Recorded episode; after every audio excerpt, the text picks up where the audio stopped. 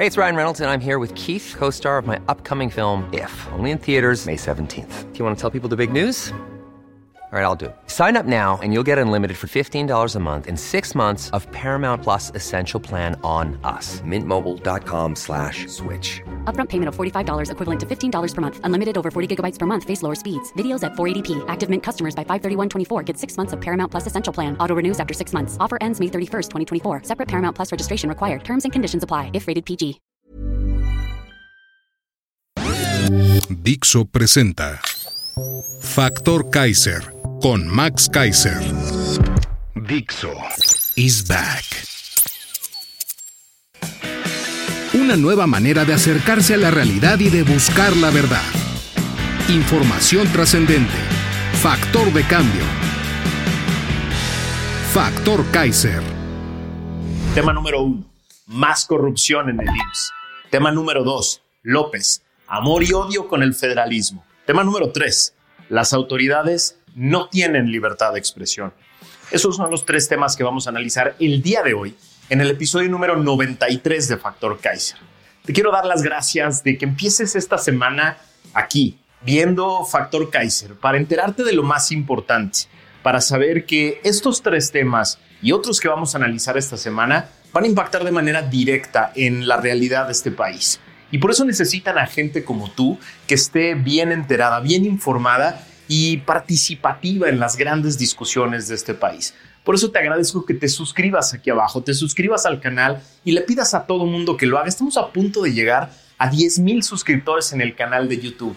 Ayúdame a que lleguemos rápido a ese número y empecemos a crecer cada vez más para que esta comunidad se haga cada vez más grande de mexicanas y mexicanos que tienen ganas de recuperar el camino de la democracia de este país. Acompáñame a ver los tres temas de hoy. Tema número uno, más corrupción en el IMSS. Gracias a la primera plana del periódico Reforma del día de hoy, nos enteramos de que el IMSS otorgó cuatro jugosos contratos por más de 1.100 millones de pesos en asignaciones directas y en simulación de licitaciones para favorecer a una empresa turbia con domicilios fantasmas y cuestionada por la Auditoría Superior de la Federación por temas de precios y servicios. Se trata de Grupo PM Soluciones o PM Soluciones, que no figura en el registro público de comercio y que en diversos contratos ha otorgado direcciones distintas, en las que no se encuentra ninguna actividad relacionada con la empresa. Por ejemplo, registró como sede la ubicada en Félix Parra 175 en la colonia San José Insurgentes, que es una casa en renta, y la de Manuel M. Ponce 87, piso 4, colonia Guadalupeín, donde el encargado de la seguridad indicó que el piso está vacío. La socia y directora ejecutiva de la empresa, de nombre Marisol González Lozano, reportó en 2016 que su domicilio estaba en el austero barrio de Popotla y ahora ocupa una residencia en Lomas de Chapultepec.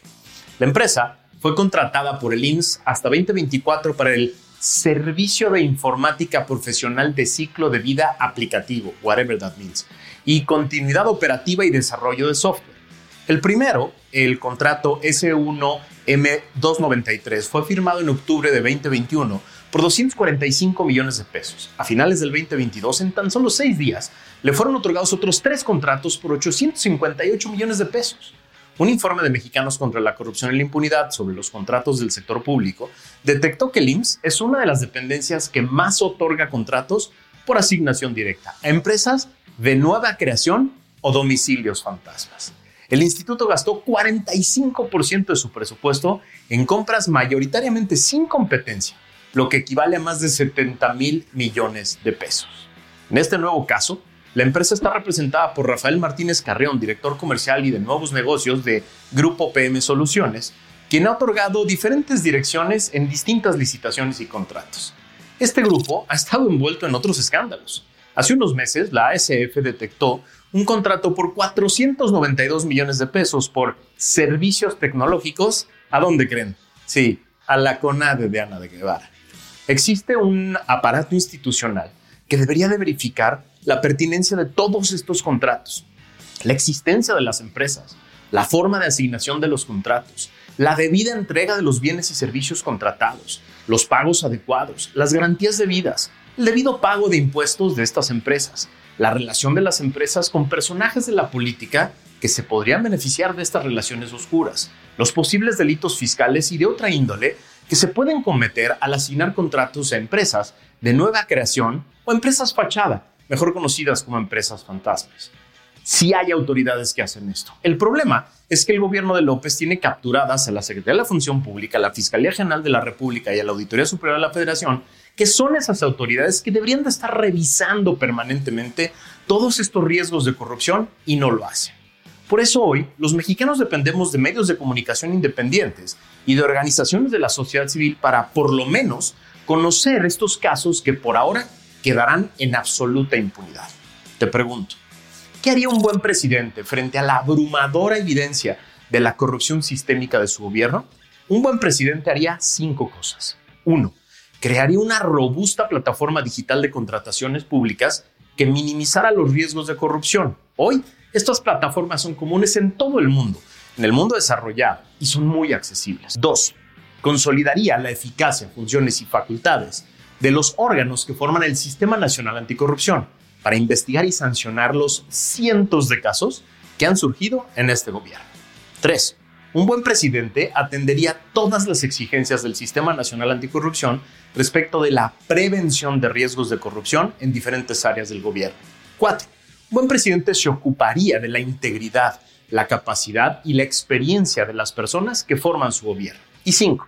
Un buen presidente crearía acuerdos con todas las cúpulas empresariales para que solo aquellas empresas que cumplen con los más altos estándares de integridad pudieran tener contratos con el gobierno. Eso haría un buen presidente. Tema número 2. López. Amor y odio con el federalismo. Cuando era jefe de gobierno entre el 2000 y el 2006, bueno, lo que ejerció del cargo, López era el federalista más exigente y recalcitrante de todos exigía absoluta independencia en el ejercicio de sus funciones como jefe de gobierno. A pesar de que entonces la Ciudad de México no era aún una entidad federativa porque no tenía una constitución, López le exigía al presidente Fox total independencia en sus funciones, además de colaboración total del gobierno federal en la seguridad pública y en las transferencias de recursos. Dame dinero, ponme la seguridad, pero no te metas con mis funciones. Eso era lo que exigía López permanentemente. Llevó a tal grado su lucha por el federalismo y la independencia que hasta quería que el horario de verano impuesto desde la federación no se aplicara en la Ciudad de México. ¿Se acuerdan de ese escándalo? Afirmaba en todos los foros que podía que solo si se eliminaba el centralismo se podía vivir en una democracia. Era el primer federalista de la nación. Unos años después, su desprecio por el federalismo y por la división de poderes es público y está más violento hoy que nunca. Hoy se trata del primer centralista de la nación, el más conservador de todos. Por años que criticó la concentración del poder en el gobierno federal y la utilización abusiva de este para someter a gobernadores y a presidentes municipales, como en su caso era él como jefe de gobierno de la Ciudad de México. Hoy, cualquier intento de algún gobernador de hacer valer su independencia como ámbito de gobierno estatal es calificada por el primer centralista de la nación como un ataque personal a su proyecto político. Por ejemplo, con el tema de los libros de texto gratuito. Varios gobernadores de oposición que tienen como función y facultad constitucional la administración de la educación pública en sus estados para sus gobernados, decidieron no repartir los infames libros de texto que están llenos de errores y licuados ideológicos. Gracias a una nota del portal Animal Político de hoy, nos enteramos de que el ministro Luis María Aguilar de la Suprema Corte de Justicia de la Nación ordenó el viernes pasado suspender por ahora la distribución de libros de texto gratuitos de la SEP en Chihuahua, al admitir una controversia constitucional promovida por el gobierno de ese estado de oposición. Es decir, la gobernadora de Chihuahua, Maru Campos, acudió a la instancia constitucional pertinente a pedir claridad sobre sus facultades y las del gobierno federal en un juicio en el que se escuchará a ambas partes para tomar una definición justa, es decir, hizo lo correcto en una democracia. ¿Cómo contestó el primer centralista de la nación? Cito hoy al presidente. Una autoridad local consideró que actuando de manera irresponsable, con fines politiqueros y además mostrando su conservadurismo extremo, presentó una controversia en la Corte y un ministro deshonesto, creo que se llama Luis María Aguilar, que me consta es deshonesto y muy conservador y muy adversario nuestro, resolvió que no se distribuyan los libros en Chihuahua. Eso declaró el primer centralista de la nación en su conferencia mañanera. Es decir, Para el primer centralista de la nación, pelear por la vía institucional, por la independencia de las facultades de un Estado, es politiquería y conservadurismo. Vaya transformación del federalista recalcitrante a un centralista conservador en unos cuantos años. ¿Qué hubiera hecho un buen presidente, convencido del pacto federal de la Constitución?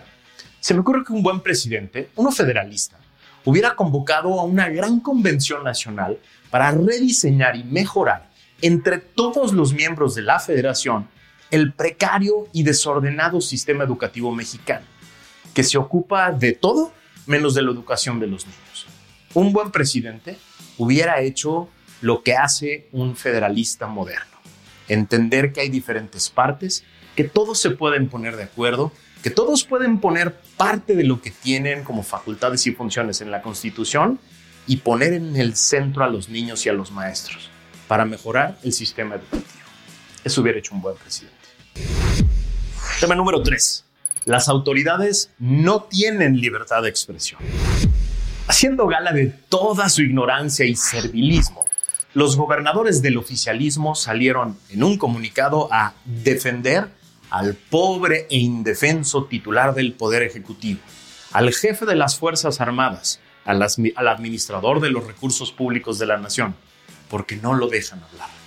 Cito el comunicado.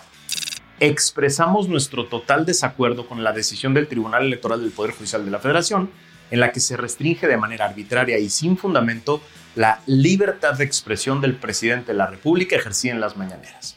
Cité el comunicado para que no hubiera dudas les regalo una breve y muy sencilla clase de derecho constitucional a estos serviles e ignorantes gobernadores.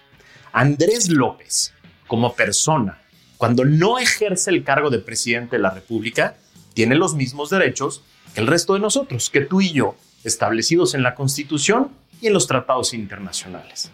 Ahora, Andrés López, cuando ejerce el cargo de presidente de la República, desde la infame mañanera como autoridad, tiene funciones, facultades y obligaciones que generan responsabilidades. Es decir, cuando la autoridad llamada presidente de la República, como cualquier otra, actúa, solo puede hacerlo con base en las funciones y facultades que le otorgan la Constitución y la ley, y tiene la obligación constitucional de, cito, promover, respetar, proteger y garantizar los derechos humanos de conformidad con los principios de universalidad, interdependencia, indivisibilidad y progresividad. Eso dice el artículo 1 de la Constitución. Dice también, cito, el Estado deberá prevenir, investigar, sancionar y reparar las violaciones a los derechos humanos en los términos que establezca la ley. Así, los derechos humanos son un concepto establecido en la Constitución y los tratados internacionales para proteger a las personas del ejercicio del poder del Estado. Es decir, Andrés López, cuando ejerce el cargo de presidente, como dice el comunicado, no tiene libertad de expresión, no la tiene.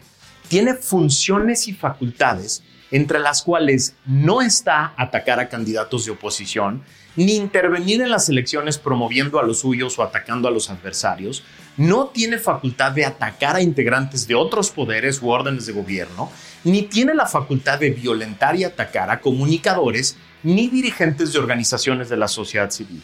Por el contrario, tiene la obligación constitucional de promover, respetar, proteger y garantizar los derechos humanos de todas esas personas, además de prevenir, investigar, sancionar y reparar las violaciones de los derechos humanos que se cometan en su contra, aunque no le guste. Esta vez no les voy a cobrar por la clase de derecho constitucional, pero carajo, dejen de hacer el ridículo.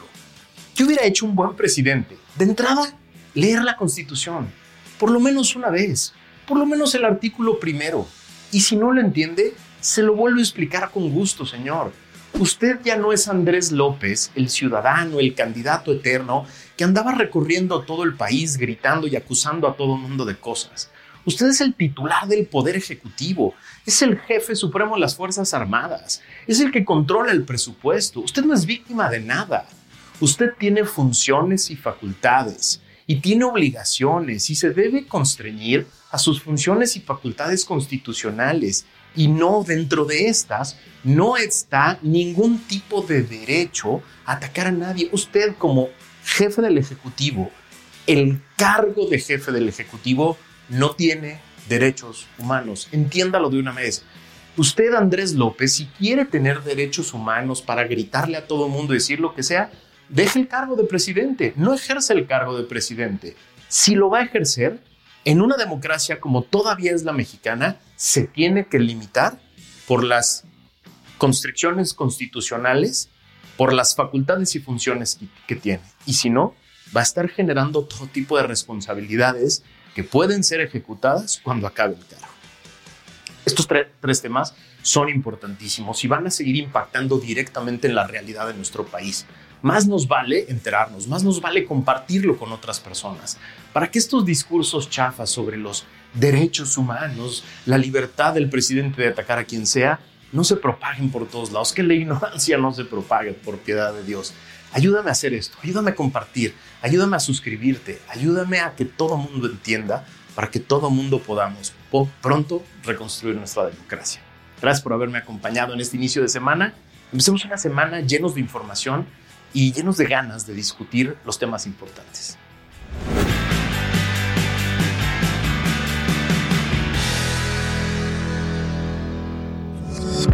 Dixo is back.